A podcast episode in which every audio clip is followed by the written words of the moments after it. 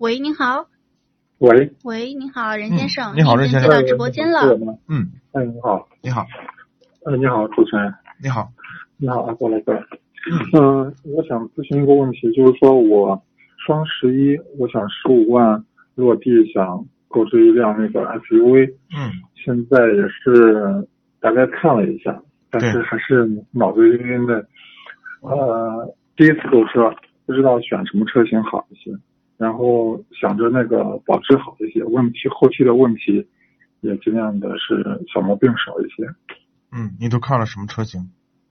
呃，我就周一的时候我去看了一下那个，呃，叉八零跟那个传祺的那个 GS S 四 S 三，嗯，就只看了这两个。就这两个。嗯嗯，那个叉八零就算了，毛病太多了，不推荐。嗯啊，这个车不要买。嗯嗯，传祺的 GS 四呢，一点五 T 的六 AT 的那个还行嗯啊，这个车还可以。另外呢，这个价钱你还可以看一下吉利的博越，吉利的博越啊，对，吉利的博越你可以买到一点八 T 的自动挡，这个车性价比很高。八匹呢。对，这个车性价比很高，你也可以看一看，嗯重点看一下这两款车，好吗？吉哦对啊，吉利的博越也看了，但是我嗯感觉那个吉利的那个呃那个车车嗯车的那个啊、标志啊，我就有点不太喜欢，嗯，对这个稍微有点抵抵触吧。没错，就其觉他得的有车点型还有点对推是荐的吗？，吉利也意识到这个问题了，所以搞了个领克。 嗯嗯，吉利呢这个车其实挺好的啊，性价比挺高的嗯啊，很多人也都是出于这样的一个想法。这个车倒是确实开着就不错啊，嗯，但是这个品牌我是不认同。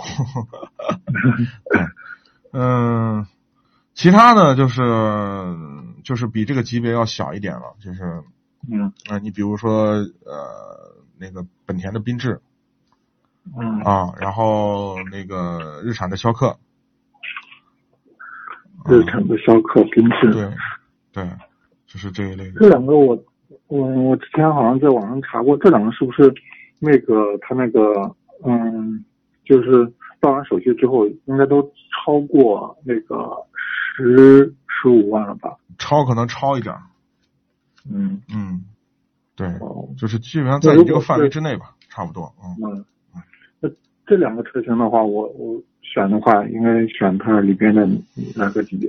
啊，你说刚才那个缤智和逍客是吧？要不，嗯，对，缤智和逍客从长期的使用来讲的话呢，那个缤智会好一点，我推荐缤智。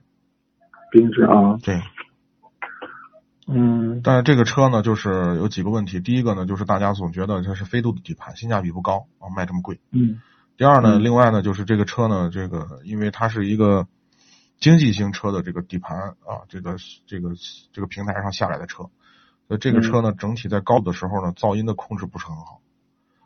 但是呢，这个车呢整体的质量很好，稳定度很高。